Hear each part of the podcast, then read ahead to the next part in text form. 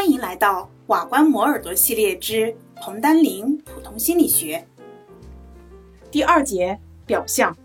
我们在思维过程中经常伴有感性的直观形象，这些直观的形象是思维活动的感性支柱，它有助于思维活动的顺利进行。那么，到底什么是表象呢？表象其实就说的是我们人在头脑当中出现的关于事物的形象，或者像图画一样的心理表彰。从表象产生的主要感觉通道来划分，表象可以分为视觉表象、听觉表象、运动表象等等。根据表象创造程度的不同呢，表象又可以分为记忆表象和想象表象。记忆表象就是在记忆当中保持的客观事物的形象，比如说想起朋友的音容笑貌。想象表象呢，就是在头脑当中对于记忆形象进行了加工改组后形成的新形象。这些形象可能我们从未见到过，或者世界上还不存在，因而具有新颖性。这就是表象，也就是我们在头脑当中出现的关于事物的形象，或者像图画一样的心理表彰了。那么表象有哪些特征呢？第一个就是直观性。表象呢是以生动具体的形象在头脑当中出现的。人头脑当中产生这种事物的表象，就好像直接看到或者听到这种事物的某些特征一样。比如说，有人研究就发现，儿童可能产生一种移觉像。比如说，你给儿童呈现一张内容复杂的图片，三十秒后把图片移开，让他去看灰色的这个屏幕，这时儿他就会看见同样一张清晰的图片。儿童还能根据当时产生的表象，准确的去描述图片的细节，就好像图片仍在眼前一样。表象就是在知觉的基础上产生的。因此，表象和知觉当中的形象具有相似性，但是表象和知觉的形象又有所不同。知觉的形象鲜明生动，表象的形象却比较暗淡模糊。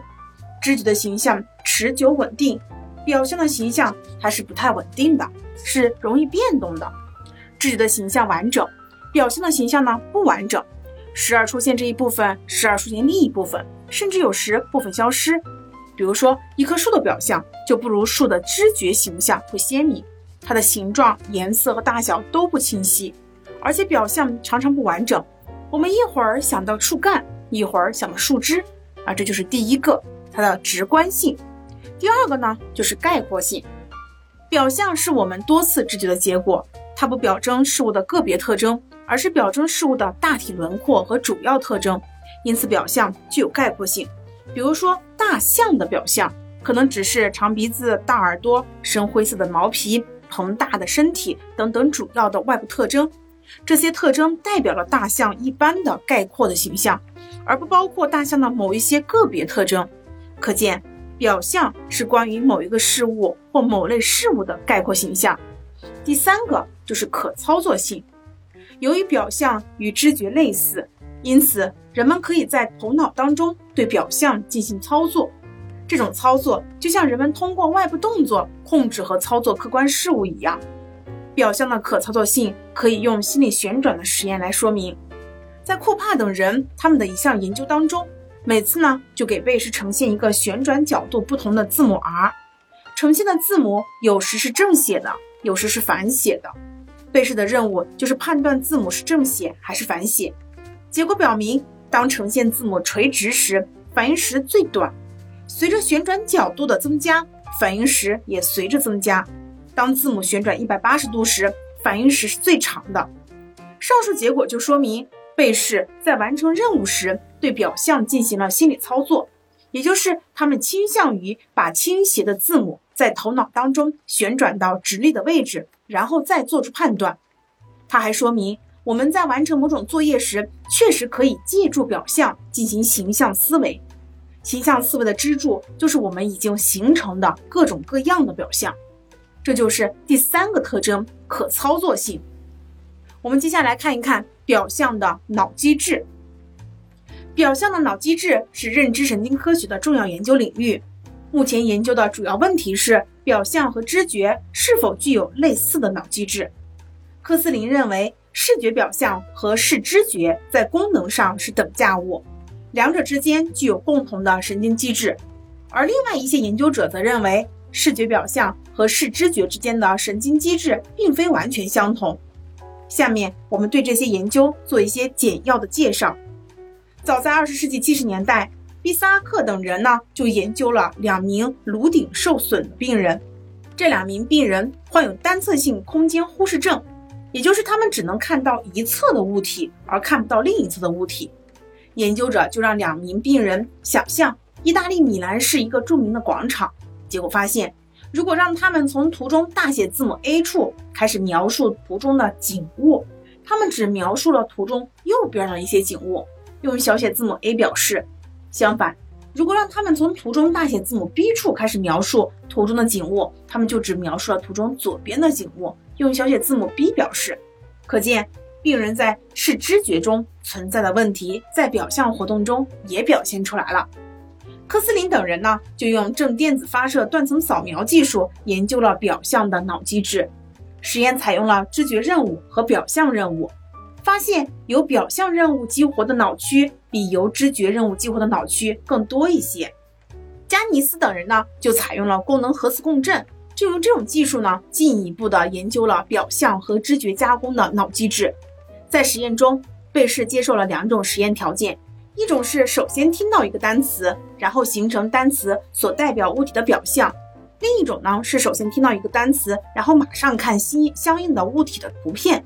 最后回答与图片相关的问题，结果发现视觉表象和视知觉激活的脑区具有很大程度的重叠，其中额叶和顶叶重叠的程度较高，颞叶和枕叶的重叠程度较低。视知觉激活的脑区包含了视觉表象激活的脑区。研究结果表明，视觉表象和视知觉具有类似的脑机制。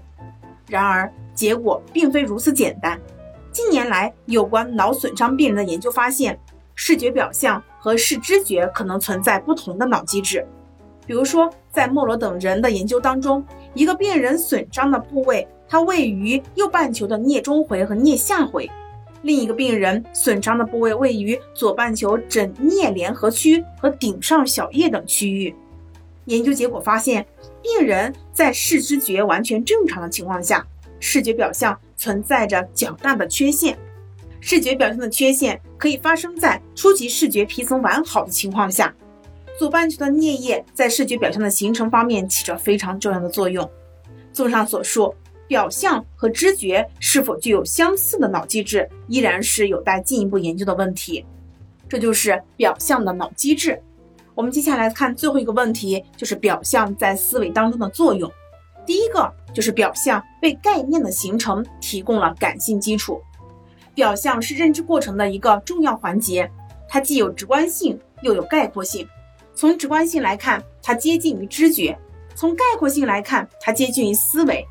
表象离开了具体的事物，摆脱了感知觉的局限性，因而为概念的形成奠定了感性的基础。比如，我们对动物这个概念。儿童常常用猫、狗、鸡、鸭等具体的形象来说明，有了表象做支持，儿童就更容易形成抽象的概念。第二个，表象促进了问题的解决。表象在问题解决当中的作用早被人们所认识。比如说，小学低年级学生在解决数学的运算问题时，很大程度上要有表象的参与；中学生在解决几何问题时，要依赖表象的支持。成人在利用概念进行抽象思维时，也需要表象的帮助与支持。比如说，工程师在审阅建筑设计图纸时，他们倾向于在头脑当中利用建筑物的形象来帮助思考。在进行推理时，表象也有重要的作用。一些学者给贝氏两个命题，比如汤姆比迪克高一些，哈里比汤姆高一些，要求贝氏说出谁最高，谁最矮。这时，在贝氏头脑当中就可能出现了不同高度的圆柱体，并用它们代表了汤姆、迪克和哈里。根据对表象的比较，贝氏直接说出了答案。这就是表象在思维当中的作用。以上呢，就是我们第二节内容——表象。恭喜你又听完了一个章节哦，离研究生又近了一步哦。